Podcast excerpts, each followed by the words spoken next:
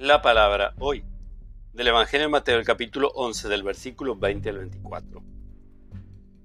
Jesús comenzó a recriminar aquellas ciudades donde había realizado más milagros porque no se habían convertido.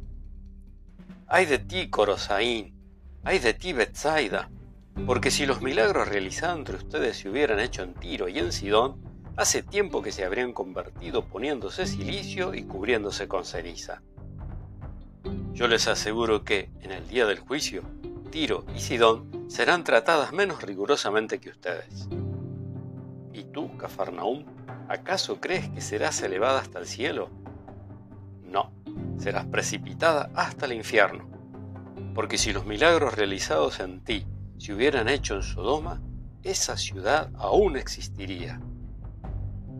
Yo les aseguro que en el día del juicio, la tierra de Sodoma será tratado menos rigurosamente que tú.